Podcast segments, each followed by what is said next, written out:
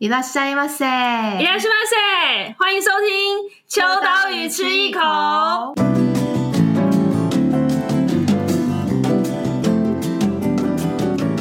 Hello，大家好，我是伊娃。今天这一集呢，要来跟大家聊聊秋刀鱼的新刊。我们的最新刊的主题是第二次的京都。为什么会这么快就跟大家破题的原因，要跟大家先讲一下。秋刀鱼杂志已经迈入。 明年要第十年了，但是我们都不敢做京都的题目，因为京都人，京都人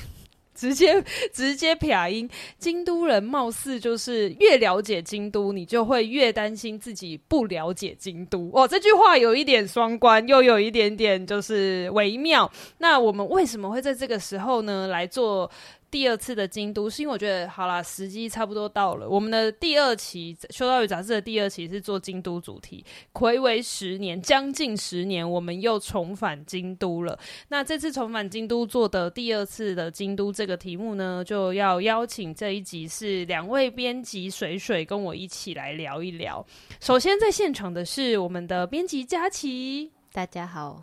还有我们一贯线上见的运轩。大家好，运轩这一次直接破题，他他如果想要知道就是远在京都连线的编辑运轩长什么样，你去买这一期《秋刀鱼》杂志的封面就知道了。太害羞了，太害羞了，我们就是就是没有给人家 model 的费用，然后还用了人家的照片当封面。谢谢运轩，谢谢运轩。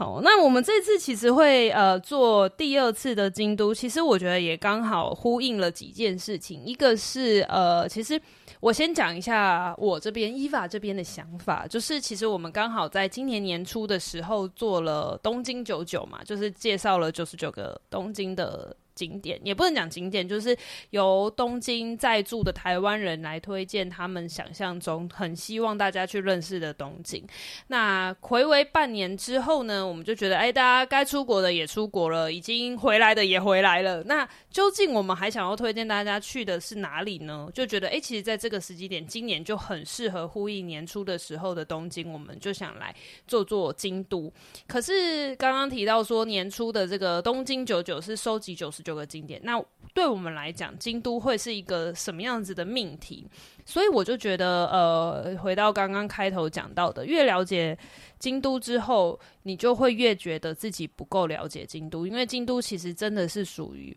呃日本文化当中最具有历史厚度的一个城市。那包含甚至是很多人都会说，其实呃京都人有很多自己的美感，甚至是说呃京都有自己一套生活跟相处的法则。所以，呃，这次命名叫第二次的京都，就是希望不是你真的只有去第二次，而是我认为在去第一次，我们俗称叫做小白，就是第一次去京都，从来没有去京都的人叫第一次。可是呢，在你成为真正京都通之前，我都觉得它叫做第二次的京都。就算你去了第三次、第四次、第五次，我觉得大家对于京都的认识都还是介于就是第二次的京都这样子的感觉。体感上面，虽然你来了很多次，但是真正要了解它是一件非常不容易的事情。这是第一点。然后第二点是我我们在编辑部讨论的时候，我自己本人最一开始的命题，其实还有另外一个潜隐藏版的命题。就就是三十岁的京都，三十岁的京都也是一个体感三十岁，就你的心心心智年龄是三十岁也可以，身体年龄是三十岁也可以，跟你你的购买力是三十岁的这个年龄层区段也可以。就是我觉得大家对于呃去旅游的这个阶段，秋刀鱼的读者也来到了呃，已经不太只是呃。刚大学毕业或刚出社会，而是有一些些不一样对于品味的考，嗯，已经比较知道自己的品味，甚至是有一点点小小的能力，可以去往觉得自己很向往的东西去购买，然后让自己装点，不管是身上穿的、吃的、用的。或者是你要去看的店，我觉得大家都有一些不一样的成长。但是呢，做这个题目会有个小小的风险是，究竟这个三十岁是谁三十岁呢？是读者三十岁，是店长、店主三十岁，还是这家店有三十年历史？所以我们就决定把这个三十代的这件事情巧妙地潜藏在主题当中。这个待会也会聊到。好，那这个就是属于我这边对于为什么我们会做这个呃第二次的京都这件事情。那我就还蛮好奇两位编辑对于第二次的京都啊，先讲大家对于两位对于京都的关联和喜好。我应该是你们三位里面对京都最浅薄的关联性，因为我先自首。我们我之前做京都的主题的时候，因为呃都是去采访职人，我就是从。A 这个工坊上车采下下车采访之后，就被载到 B 工坊，然后去采访完 B 工坊职人之后，再去 C 工坊。我从来没有好好的走在京都街头，反而是今年呃，因为呃员工旅游前，请听前面几集 有走访了京都之后，才真正的呃很扎实的在路上好好的走。那就想问问看两位对于跟京都的关联，还有对京都的认识。我们先请人现在正在京都念书的运轩，哇，你这里应该是我们最了解京都的人了。嗯，应该是我。我前前两天刚好住了八个月，哇，正式满八个月，超过半年。好，那就想问问，呃，不如就问问运轩，为什么会选择京都？念书，或者是说，对你来讲，你你你对京都的关联和向往是什么？其实我第一次来京都好像是十年前，就是关西是我第一次来日本踏上的国，就是日本国土。然后，当然十年后，我其实已经完全忘记我那时候看到的京都长什么样子。可是，就是去年我在思考我要去哪里念语言学校的时候，就是。不知道为什么第一个念头就跑出京都，因为京都应该对很多日本人来说也是可能这辈子可能如果能够住在这里是觉得很不错的一个地方。然后我就是对住在大都市就是有一点嗯日，我现在要讲中文会有点突然想不清楚。哦，你你太好了，你太好了，你已经进入日文模式了。然后就是会觉得说住在大都市好像不太适合我的个性，所以我就觉得那要找一个就是不上不下，就是没有那么呃繁华，但是也没有那么乡下的地方，可能会比较适合我。所以那时候就想说，人一生也没有很少人可以有就是经验可以住在京都，那就选京都好了。对，所以当初就决定要选要来这边念书，然后实际上住了这几个月，觉得我的选择完全没有错，因为我在台湾的时候通勤也都是骑摩托车嘛，就是我我喜欢自己掌控自己的通勤时间的感觉，然后京都刚好是一个，你只要有一台脚踏车，就是你到哪里都很方便，嗯，除了停车有点不方便而已，对，所以我就很向往这种可以就是从头到尾掌握自己行程的感觉。嗯，就觉得自己的选择果然没有错，而且东西都很好吃。嗯，我觉得会一直，嗯，会一直有，就是比如说在 Insta Instagram 上面，就是看到一些店，然后就是想说，啊，那这个礼拜去哪一家店探险这样。嗯。嗯我觉得京都最迷人的地方就是，其实这次也有呃，待会会介绍到，就是我觉得京都的尺度刚好是还蛮适合，就是喜欢慢慢走的人，然后这个慢慢走之间又可以再带到一点点快快的到呃你想要到的地方。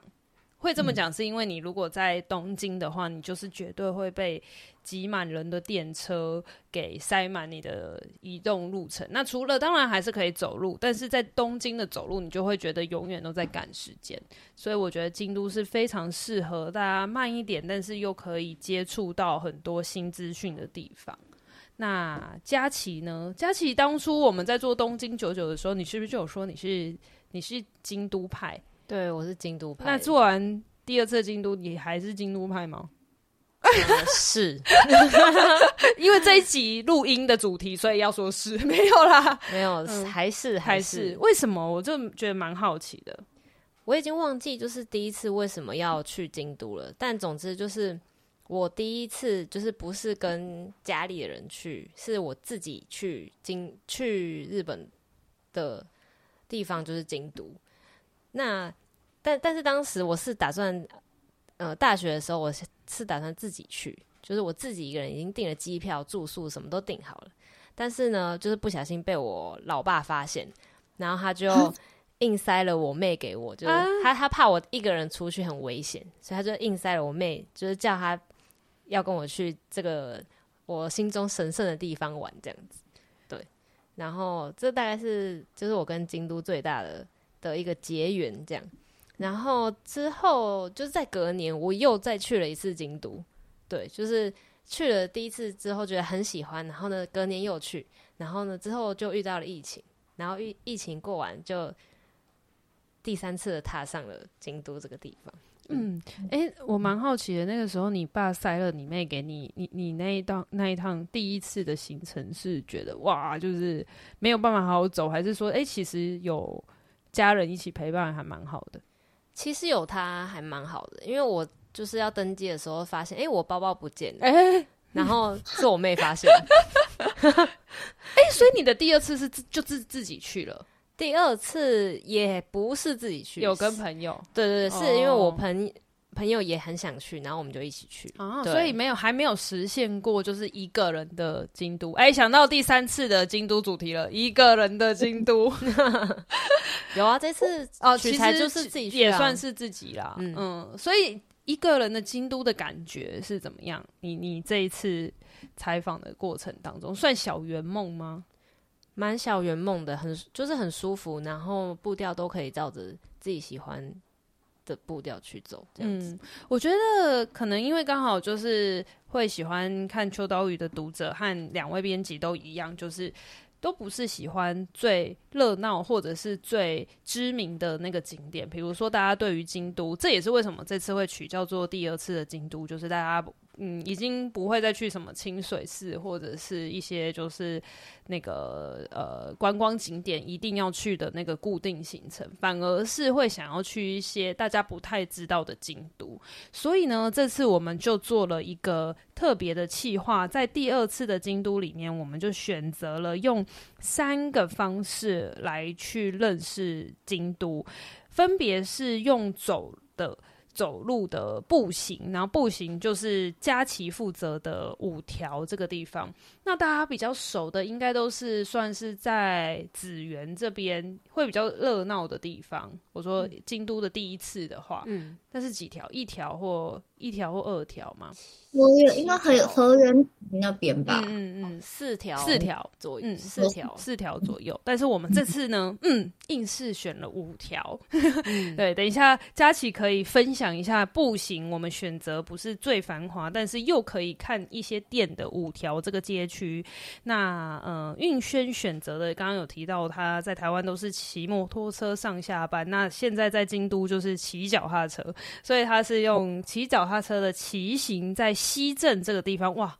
西镇我真的是这一次看了呃运轩的规划，我才认识这个地方。那其实这个地方也是很富有历史背景。那再来第三个，我们待会再讲一个小彩蛋的第三件事情是，两个编辑提出这个计划之后，突然发现整死自己了，没有啦。好，我们先来讲讲佳琪的第一个用步行的方式来探索五条。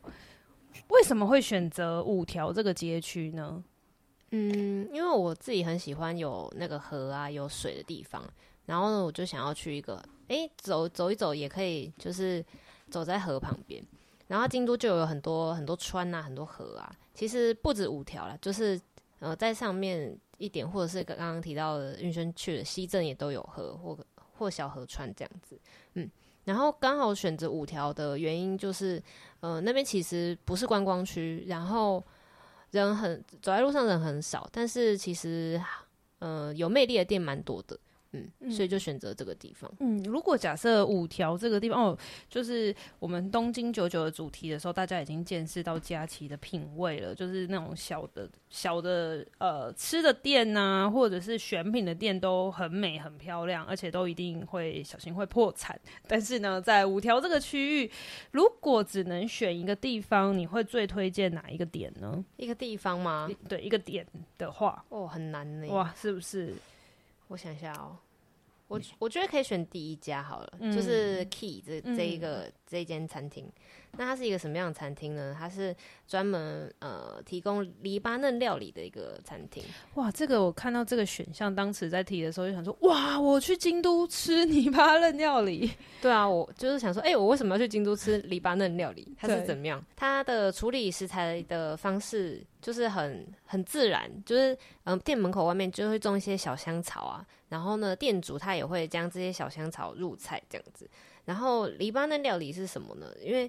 黎巴嫩这个地方就是它是呃之前受法国殖民，然后呢，它也在中东这个地方啊，中东这个地方就是各个国家汇聚的地方嘛，所以饮食文化就是其实是融合了很多地方的饮食文化这样子。所以呢，你可以在这个小小的盘子里面吃到非常多地方的风味，嗯，然后呢，因为他的店主呃也长野浩丈，他是其实之前开的餐厅有得过米其林，所以你可能想要吃比较精致一点，然后呃又特别的早餐。或是午餐的话，就是可以选择 Key 这个地方。嗯，不愧是第二次的京都，就是你已经去吃过了，可能很传统的料理，但是第二次来京都就想要吃吃看京都人的品味会去怎么呈现一个国外的料理，而且京日本人不是京都人，日本人就是非常的。哎，这个地方就不用翻成日文了，就日本人崇洋媚外，就是比较就会很喜欢啊，法国啊、美国啊、英国啊，国外的各种不同的料理。那刚好京都人又会用他的嗯生活跟他在地的食材去融合之后，长出了我觉得是很带有京都风味的。异国料理。那如果大家有兴趣的话，除了在五条这个地方吃 Key 这家，就是那个泥巴嫩料哦，泥巴嫩这三个字有个难念的，我每次都是大舌头。泥巴嫩对之外，其实呃，我们还是也有选一些。如果你的第二次京都还是想要吃一点点呃传统的日本料理，可是又想要带点变化的话，其实呃，佳琪也有选了一间荞麦面，对。荞麦面，然后那也是好漂亮哦，看的都觉得那个冷面的荞荞麦冷面看起来就是超美的，嗯，嗯就蛮推荐大家，就是当然也还是可以吃吃传统美食，但是吃吃不一样的京都变化过后的美食也是很推荐的。好，那再来我们就是走路的范围往外一点点，到了骑单车。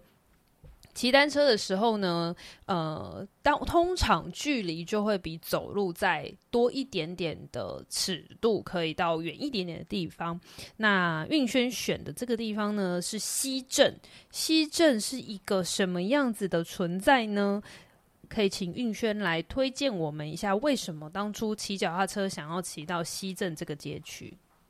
哦，其实我对西镇的第一印象是我之前的公司有一个敬重的长辈，他就是一个就是日本旅游达人，他很喜欢西镇这个地方，所以我就一直对西镇这两个字有印象。然后，然后我要入住我的宿舍之前，就是前一天我是没有办法进，就是住宿舍，因为还没整理好，所以我就决定要呃选一间就是民宿先去住。所以那时候我选的就是这次有选在呃西镇这个单元里面的旅宿。就是 Cave 这间，呃，他说应该算是类似青年旅馆，就是它的浴室是要共用的，对。然后在这个青年旅馆，这次会想推荐的原因也是因为，呃，它的呃旅游介绍的提案做得很好，就是我进入住这个地方，然后可以看到，比如说。杂志里面的图可以看到，它墙面上面贴了很多点，或者是你的房间里面会有一本小手册，然后里面会跟你说你可以去哪个地方玩啊，附近有什么好吃的，然后那些都帮我很快速的了解西镇这个地方。然后后来我才发现，我家其实就在西镇下面，就是我要去西镇超级快。然后我找的，我平常就是可能会去找一些店啊，要去喝咖啡或买东西之类的，刚好都在西镇，所以我就常常就是。骑上去西镇这个地方，然后真的是这个地方是一个没有什么观光客的地方，然后我就是有点孤僻，就是不喜欢人太多。像河原町那边，我就觉得哦天呐，太多人了。但是西镇就是可以很惬意，然后。风景就是都是一些很老的老京都的建筑，然后我真的是常常骑在这里，突然就觉得哇，好感动，这里真的好漂亮。虽然它没有什么特别的，我觉得它没有什么特色，没有什么就是很吸引人、很亮点的地方，但是这就是一个我觉得可以很感受到京都的呃古早京都味风情的地方，所以这次才想要介绍西镇这个地方。嗯，但是其实也有一些、嗯、呃比较科普性质的小亮点可以跟大家分享，就是比如说像那个今年很红的大河剧，就是冈田准一演那个织田信长，他在里面穿的那个衣服，其实就是西镇的老店制作的。就是其实西镇也算是织物很盛行的一个传统街区。对，西镇讲到西镇最有名的，应该就是西镇织。那么西镇织就是一个做工非常复杂，然后成品就是以高级精致闻名的，呃，就是织物。然后，但今年的大和剧反应没有很好，欸，哎，跟去年，嗯，对，今年好像算蛮惨的一年。嗯啊，但是。那个冈田准一，他就是有一次穿的那个金兰，就是也是西镇这个地方做的。然后，所以你在这一区常常会看到蛮多，就是呃住家跟工厂结合在一起的织物建筑，或者是呃木造的长屋，就是一些比较古老的建筑都可以在这里发现。然后，其实蛮推荐大家看得懂日文的人，就是如果你就是想了解西镇的话，可以看到我们杂志里面就是我引用了一本书。呃，叫做了解西镇就能了解日本。然后这本书看了之后，可以就是对西镇有更多了解，蛮推荐大家看的。嗯，因为其实如果讲到这个街区，如果有传统工艺品的话，其实就可以知道它一定是历史非常的雄厚，所以才会在这边孕育出呃百年甚至是好几代目相传的。工艺技法，那西镇既然有这样子的背景，其实呃，像刚刚运轩说的，你说它真的有超级有趣好玩吗？绝对是比不上那些观光景点。可是你来京都的第二次，就是要往这些呃小的街区巷弄，甚至是呃可能是在历史课本才能出现的这种呃文化的底蕴的地方。就很适合往西镇这个街区去，然后因为其实这次因为是骑脚踏车，所以就有拍到很多我自己觉得是走路不会拍到的风景。比如说，你可能就会为了要停车，所以你要靠在一些屋子的边边。我觉得那个就是你在走路的时候不会不会拍到的画面。又或者是说，其实因为你在你在骑脚踏车，所以你会穿越一些小巷弄。所以我们这次其实也有拍到一些嗯属于西镇的风景。那当然，这次的封面也是西镇这个地方。然后我自己觉得，当初在挑选的时候，就在想说，我们要挑一个你绝对。不会直觉觉得它是京都，可是它其实是很京都的一个画面，对，所以我觉得西镇这个地方的感觉也很让人有一种，呃，如果你更了解京都，你就会知道这个地方就是很京都的在地风景。好。刚刚讲完了，就是两位心之所向的步行跟骑骑行两个方式来认识京都。那时候在编辑会议的时候，大家在讨论，那第三种的京都，我们既然是要第二次的京都旅游的话，那我们的第三种路线会是什么呢？我们就大胆的提案了，我们要去爬山啊！其实不是我们啦，是他们两个啦，就提了一个爬山。我们本来的设定是爬山，现在杂志上面的定义是叫做远足，因为我们发现它好像也没有到超山，但是其实有一点点远足的那个。呃，步调就是啊，你在旅行当中好像又要去一段小旅行的感觉。然后呢，两位编辑就是想说，好，那我们就要去爬一座小山。然后呢，最后就好像把自己累死了。想听听看，两位当初在呃要去爬这个大文字山之前，其实你们可以先讲一下它的地理位置。然后要爬这座山之前的心情是啊，好像很轻松，还是说其实是觉得啊，好像有点紧张？哦，好啊，嗯，它在银阁寺的旁边，就是转进去就就是就可以到登山口了。对，然后呢，我们当时就是在前一天，我们就在决定说，哎、欸，我们要早起去爬，还是要晚上去爬？那晚上去爬？对，我说我们就选择晚上去爬。然后呢，呃，我们选择的傍晚去爬啦，就是想说，哎、欸，会不会有一些夕阳什么的？然后呢？结果就是我们太晚到那个地方，我们到山脚下的时候已经五点半了，然后差不多，对，差不多。然后那时候就是也可能夏末秋初，就是就是很怕，就是我们上去的时候也没有阳光了，然后对暗迷蒙这样子。然后，但是我们还是鼓起勇气上去了。可以请运轩分享当时的心情？因为我其实在这一次之前我就爬过这个山，然后我对，因为我就是蛮喜欢爬山，所以对我来说这个山没有很难，所以我就觉得 OK。然后我记得那时候是摄影师说，就是。月就是大概黎明的时候拍那个光最美，所以他就说要很早就去。但我们一致认为就是我们起不来，因为我每天都有要跑的行程。然后后来就想说，那就呃傍就是傍晚的时候跑完前面的行程再去。结果一不小心，不知道是等公车等太久还是怎样，所以就是真的到山脚下的时候，真的已经五点多了。然后大家就一直在想说，到底要不要去？到底要不要去？然后我记得做出决断的应该是佳琪，他就说走下就去这样。然后我就说好好好，水瓶座 B 型。欸、他就是都超担心，就是会那个来不及，就是会变成刚刚说暗迷蒙这样。然后我就是拼命，就是一直爬，一直爬，然后都没有讲话这样。然后结果比想象中还快就到了，可能半个小时，啊、没有到半小时，二十几分钟就到了。我们真的死命的爬，而且我那时候其实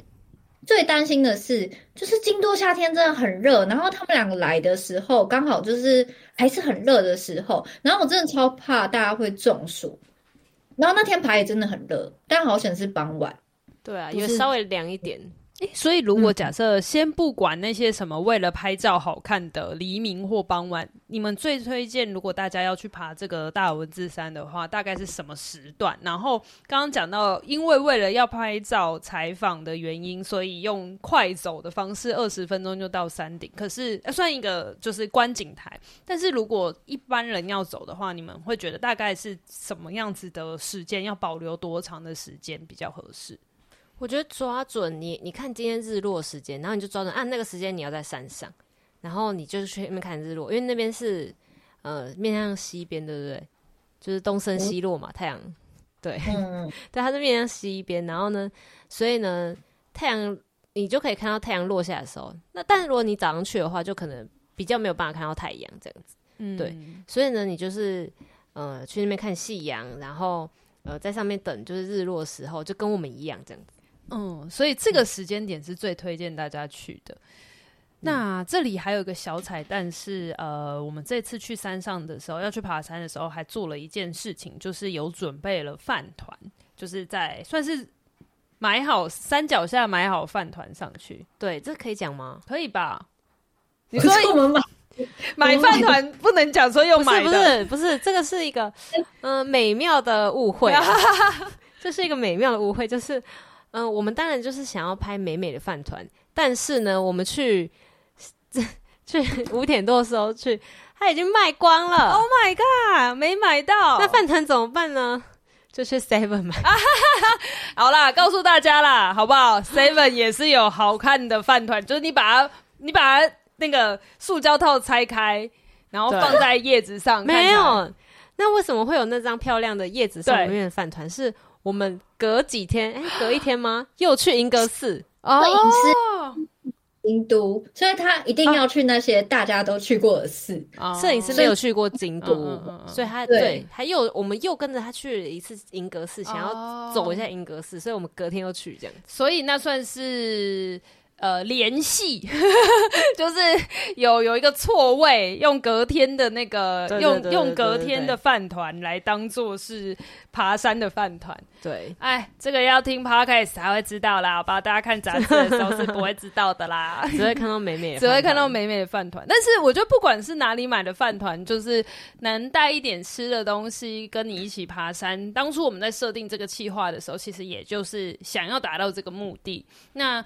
大家应该会很难想象，我去京都还要去爬山，所以这次特别在第三种路线里面，呃，加入了这个元素，就还蛮期待大家下一次，如果不管是第二次或第三次或第 N 次去京都，都可以试着走走看。就是银阁寺很多人嘛，对不对？不然你就是旁边。对，在旁边的出入口上去爬断山，你就会跟别人看到不一样的风景。好，那这三条路线讲完之外，其实这一次呢，在呃特辑的呃每一个主题之间，我们都会有安插一个 Plus 的部分。那 Plus 的部分呢，都会有一些小小的彩蛋。那我先讲一个单元是呃前面三条路线走完之后。我们呃还是介绍了呃京都的吃，可是这次的京都吃，我们跟大家嗯以往比较不一样，我们是以精一品就是所谓呢，京都一定要吃到的，呃，一番推荐。可是这个推荐呢，又不是什么呃高级料亭，或者是说这个传统里面你一定要吃到的，呃呃日本定番，反而比较像是京都在地人。我们的开头是这样写，就是京都的上班族啊、学生啊、妈妈啊。会去买、会去吃的日常，但是你一定很激推的几样东西。那会有几个精益品呢？我们这次有推荐，算是咖啡、面包、豆腐和和果子。那我们就有请现在很懂京都精益品的运轩 来跟我们介绍一下。我觉得先介绍一下，我觉得咖啡这个待会儿可以聊聊。但是我想问的是，面包跟豆腐为什么算是京都不可或缺的存在？哦，首先要先说，不敢说我很了解京都。你看是不是？是不是真的会不敢这么说？哎，对对对，我以住八个月的经验来跟大家分享一下，就是面包这件事情，就是呃，面京都讲到京都，大家可能都觉得京都就是一个很古早城市，所以早餐可能都是吃就是味噌汤啊，然后配鱼啊或白饭之类。但其实最常在京都人餐桌上面出现的是面包，因为京都是。呃，以前的首都嘛，所以首都一定是最快接受外来资讯的地方，所以京都人其实很喜欢尝鲜，他们也就是对呃这些流行的资讯就是很有兴趣。然后另外一个是我们刚刚说的，就是京都有很多职人住在这边，然后你要吃呃什么东西可以最快解决，然后让你赶快去工作，就是这种随手抓来就可以吃的东西，所以在这个地方。就是也会有很多这种面包，就是其中一类嘛。然后大家都已经知道京都的咖啡很有名，那面包跟咖啡的搭配也是就是最棒的选择。所以呃，面包店其实在京都非常多。然后我记得那时候我进学校的时候，然后就是有一次跟校长聊天，大家跟校长聊天，校长就说就是。呃，京都虽然是一个古都，但是有呃很好吃的意大利餐厅之外，还有也有很多呃面包店。然后他就有推荐了呃这次我没有介绍的那个 Edge Blue，就是一间在同志社大学附近的面包店，这样对。然后这一次的面包店选择，就是因为我去就是取材的时候，就是也都有就是吃这些面包，真的觉得很棒，所以很希望大家买杂志之后就是要去这些店就是吃吃看。嗯，那因为面包其实我觉得台湾这几年也是非常盛行。可是呢，我觉得去吃过京都的面包，你会觉得惊为天人。因为我觉得台湾的面包红的就会是那几款，可是京都的变化性就又更大了。嗯、那除了面包之外，当时在提气话的时候，运轩说了一个豆腐，我就哎。欸怎么会是豆腐呢？京都为什么会是豆腐？生呃，属于这个在地人都一定会吃的。当然会想象日本人就是很养生、很健康，豆类的东西、豆制品很爱吃。可是京都的豆腐后来发现变化蛮多的。嗯，京都的豆腐为什么京都豆腐好吃？就其中的原因，一定是因为呃，京都有很丰富的地下水资源，然后大家都知道京都就是有很多好水，然后用这些水做出来的豆腐就一定很好吃。然后在台湾，我们买豆腐的时候，一定都是去超市嘛，就是超商，就是做豆腐作为其中一个商品，在超商里面贩卖。可是京都有非常多豆腐店，然后这些豆腐店里面有各式各样的。就是豆腐商品，然后比如说豆皮啊、豆腐啊、豆浆啊，甚至是豆腐的松饼之类的。然后就是来京，我在台湾的时候，其实没那么爱吃豆腐。豆腐对我来说就是一个可能没什么味道的东西。但是就是京都的豆腐真的是，我每次吃都觉得惊为天人这样。而且就是去豆腐店买豆腐的这件事情，不知道为什么让我觉得很。很京都日常，所以就是我也时常会去豆腐店买豆腐。然后这边想要，其实这边这次杂志介绍的每一家豆腐店，我都觉得很棒。然后想特别推荐的两家是，呃，一个是一城市的豆腐，然后他们的炸豆皮。大概是我人生目前吃过最好吃的炸豆皮，它很简单，就是直接加酱油这样吃就很，就是你干煎豆皮，然后加酱油吃就很好吃。但是这家店很快，在它早上大概十点开，但它十二点可能就售罄了，所以如果你对豆皮有兴趣的话，就是要早点去。然后另外一家很有趣的是一家叫鹿山豆腐店。这家豆腐店它有卖一个很特别的产品是，呃豆乳格子松饼，然后是一个很可爱的叔叔经营的，然后他每天会出原味的呃豆乳松饼，或者是比如说昨天我我前天我买的是苹果的，那它哪还有红茶或巧克力之类的，然后它也就是甜但是不腻，然后可以感受到一些呃豆乳的香味，然后我觉得是很特别的甜点，嗯。我觉得好想吃哦，好饿。我也是，我也是没有很喜欢豆类的，可是我真的觉得在日本吃到的豆类都好好吃，就是我不晓得为什么是心理作用还是怎么样，就觉得那个豆味不会是只是豆味，反而是很清爽。所以我觉得，如果大家下次去京都的话，除了面包之外，也可以试试看豆腐。然后豆腐又有不同的变化型。然后刚刚运轩也呃，除了提到的那个炸豆皮啊、格子豆乳格子松饼之外，还有那个像豆浆。哎哎，台湾人的豆浆很厉害的，好不好？可是来喝喝看，京都的豆浆有不同的浓郁的感觉，我觉得那个口感不太一样。嗯，所以大家可以试试看。好，那刚刚有提到说我们在呃，就是这一次的主题里面还有穿插一些 Plus 的部分。那 Plus 有点像是你要认识京都的小彩蛋，例如说，呃，我这边随意挑几个，例如说，嗯，京都有一些很特别的神社，比如说有。电电宫就是呃唯一祭祀电力的神社，或者是说祭祀橄榄球的神社啊，或者是任何头发的问题都可以去的那个御法神社，就是这种很奇特的神社，或者是说呃京都刚刚讲精艺品，除了咖啡、呃面包、豆腐跟和果子之外，其实京都的水也是很有名的，所以呃运轩这里也帮大家盘点了一下京都的名水，名水呢就是大家可以去拿。宝特瓶去装水来喝也是没有问题的，对，那这些都是很特别的存在。我这边想要特别问一下运轩，就是其实你在找这个 Plus 的时候，有发现京都的道路上是不是有路歌？道路歌，我会特别讲的原因是因为这个是用文字无法表达的，所以我想听听看运轩怎么那时候在收集资料的时候怎么去解读这一件事情跟。所谓的道路歌其实是跟京都的呃棋盘式的街区规划有关系。对，就是京都，它就是简单来说就是一个棋盘型城市嘛，对，它就是横横的几条这样下来，然后直的几条这样过去，所以京都就有就是两首道路歌，一个是就是南北向的道路歌，然后一个是东西向的道路歌，然后。我会知道这个歌，应该是以前以前就是我的志文老师有提到这件事，然后那时候我就觉得很感兴趣，因为他的道路歌，顾名思义就是他把每一条道路的第一个字，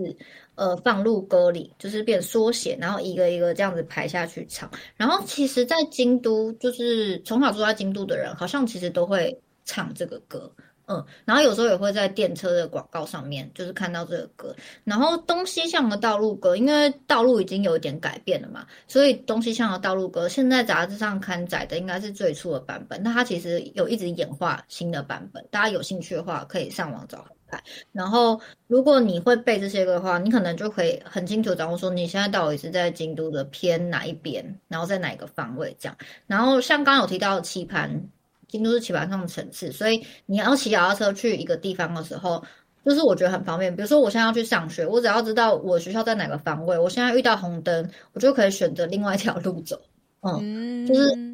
在玩那个划线，然后往下走那个游戏，嗯、那个游戏阶梯，对，阶梯，对，就像那个感觉去走，你就可以就是到你想要去的地方，嗯、我觉得很棒。嗯，我觉得这个对于大家可能会觉得有一点点陌生，可是我觉得是一个很有趣的事情。所以大家如果看到这个呃街道路歌，就京都的道路歌中，你就可以想象得到，就是如果一旦你就像就像那个、啊、台南的夜市，不是有那个什么大大大大五花大五花还是什么？哎，台南的读者们可以留留言告诉我们，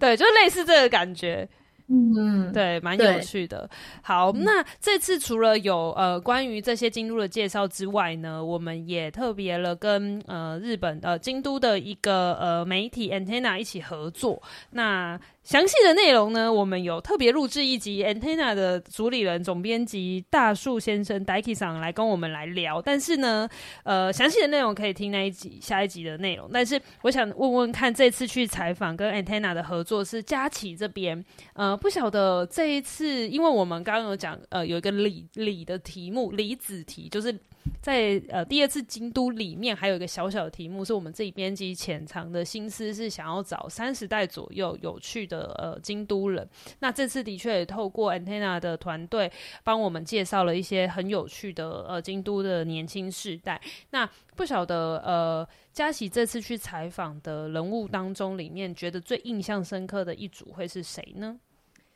一组吗？那我我选择我我想一下哦。我我觉得 For City 的山田真理子还蛮酷的，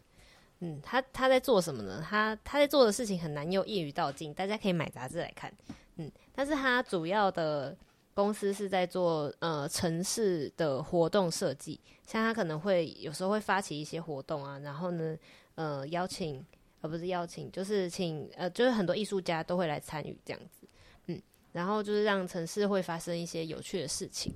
然后。我觉得很酷的地方是，就是我们去了他们家嘛，然后呢，他说，就是因为他很常出国，所以他在出国的期间就很欢迎艺术家来住他们家，然后在他们家去办活动啊，或者是做一些艺术创作。然后等他回来的时候，就可能这个跟艺术家的活动的那个连接已经结束了，但是很多艺术家的作品啊，都会留在他们家这个场域里面。然后呢，他也把他们家就是变成一个。Open House 的感觉，然后大家都可以一起进来创作。然后我觉得他也，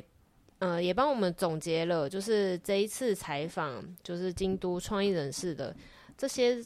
人的特点，就是京都创意人士到底是什么样子的人呢？然后他就说，就是，呃，他就走在左京区的路上呢，他很常会看到一些，呃，很闲的人，嗯、就是不会看到那种穿西装啊，然后呢赶着要去上班的人，反而是都是。就是看起来很轻松，然后很闲，然后不知道他是靠什么东西赚钱的人，对。然后我就觉得，哎、对耶，就是如果是在东京的话，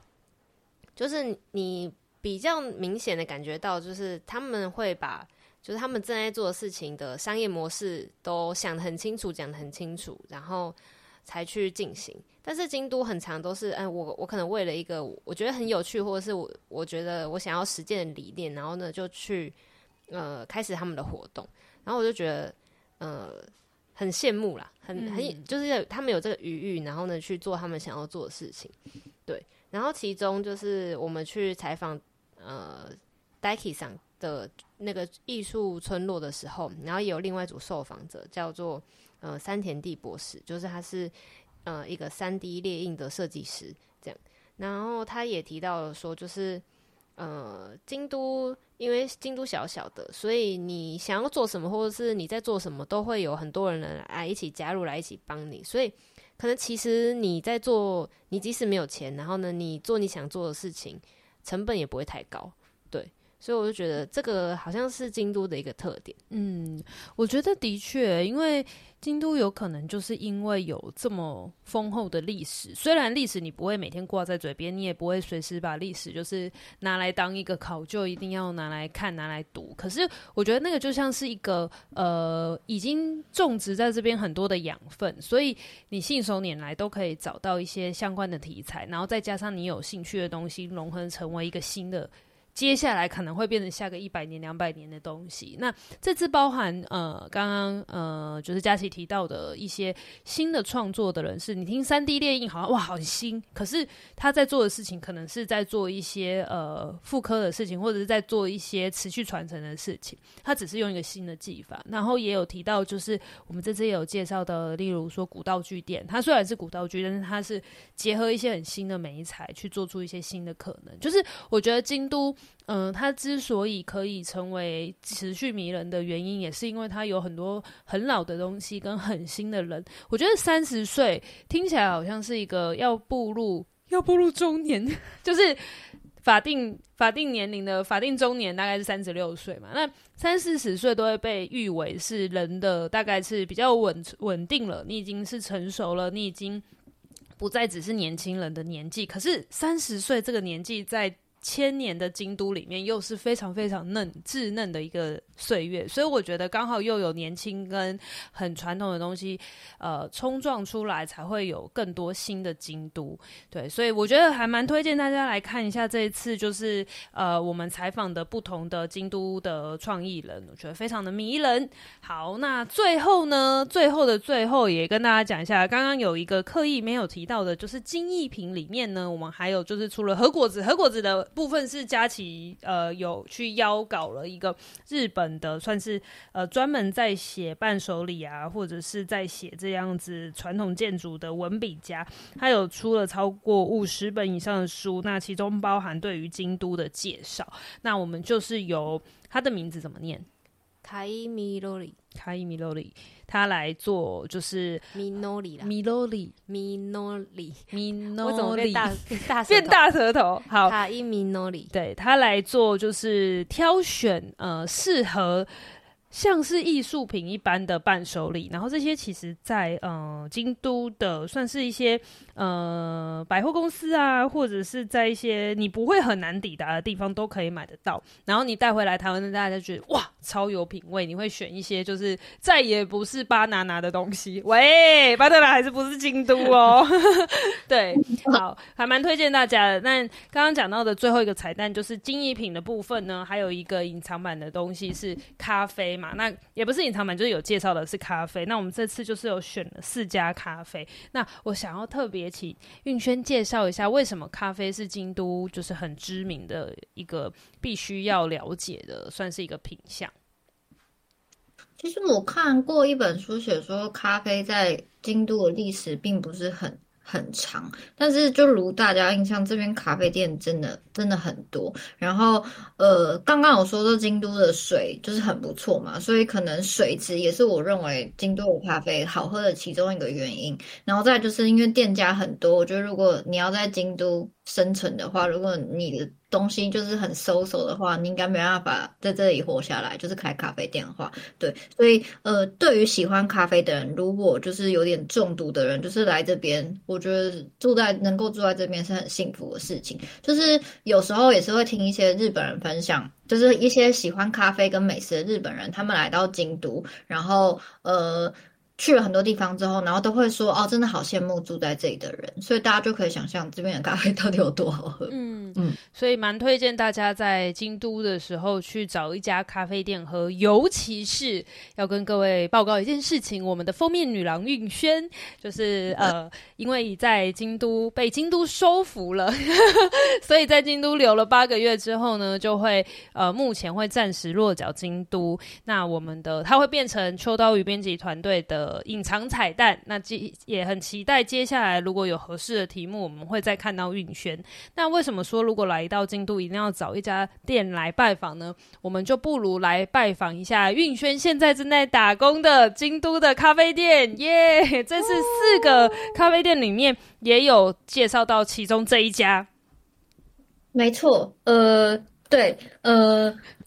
突然变成那个员工的那个招揽客人的那个 staff 的身份，有点紧张诶。就是这一次介绍了其中一家，就在二条城附近的 Cafe de Corazon Nino 这间店，它是一个只有四个座位的店。然后就是我很常去这家店，然后这家店的店店主是一个非常喜欢呃非常善于跟别人聊天的人，然后他也会讲英文，所以对我来说那个地方像是我在京都的家那样子的感觉。就是当我觉得呃有一点孤单的时候，我就会想要去这家店，然后跟店主聊天，然后想跟。但是我现在打工的地方是这家店的本店，是就是 Cafe de Corazon 这家店，然后它是在寓所的附近，然后想要跟大家分享一下我是如何。找到这份打工的，就是约莫是某一次，就是我要去呃 Nino 这家店的时候，然后我好像那那一阵子一直很想吃 Nino 的帕菲，然后但是我好像去了两三次，然后帕菲都卖完了，然后那天刚好是呃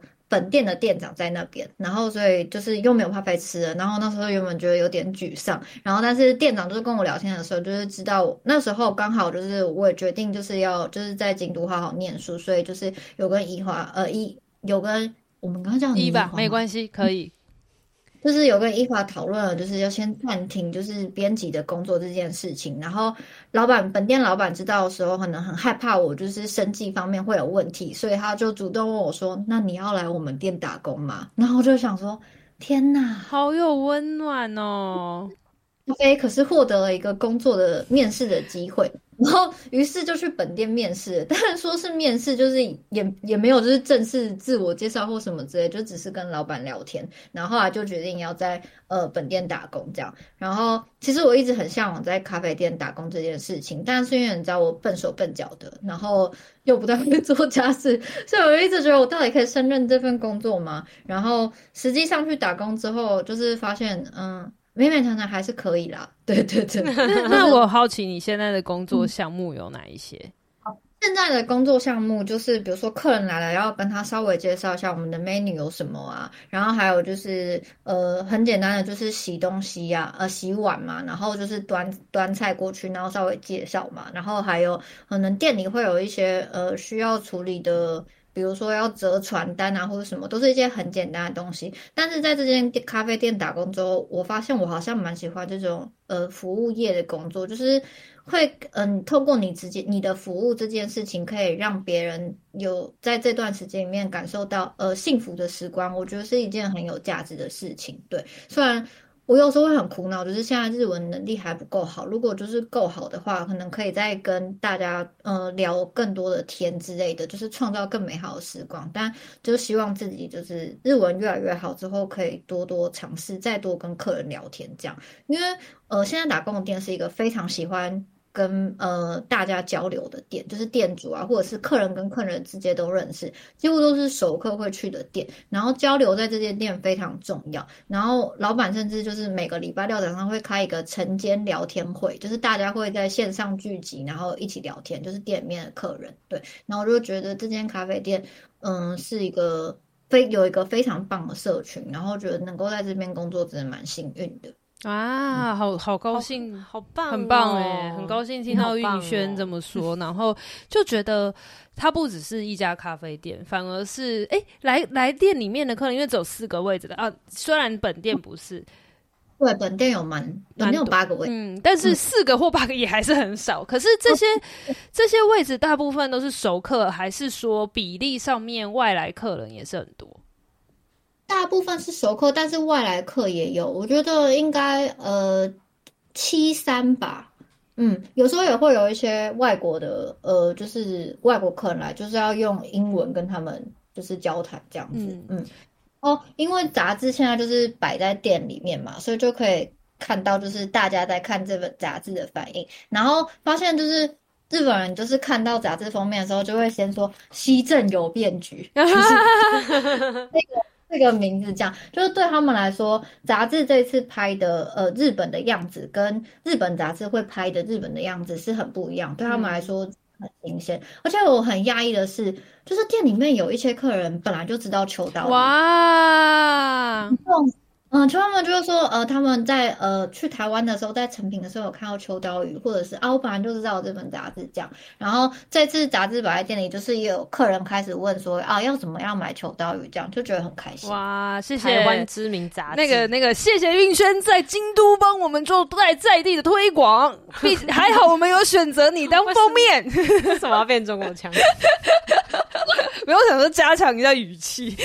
说还好有选那个运轩当封面吗？那我觉得整个听下来，就是在京都的呃生活，当然有辛苦的地方，但是也有这些。我觉得你在一个地方落脚之后，跟人有了一些连接，然后这个的连接是超乎于你只是班上的同学，或者是呃可能那个楼下的店员这种感觉，反而是更贴近当地的人，所以在这样子。的一个小店可以认识到可能是熟客，或者是说你就会开始知道说哦，有一个先生可能每个礼拜的这天都会来，或者这个时间他就会来，或者是说啊，大家关心的事情是什么？我觉得这、嗯、这个京都对你来讲就会更深刻。很高兴，嗯、很高兴你找到了你的另外一个原乡。哎呦，原乡是田中的词，哎，完蛋了，完蛋了，嗯、家 家，你另外一个家，嗯。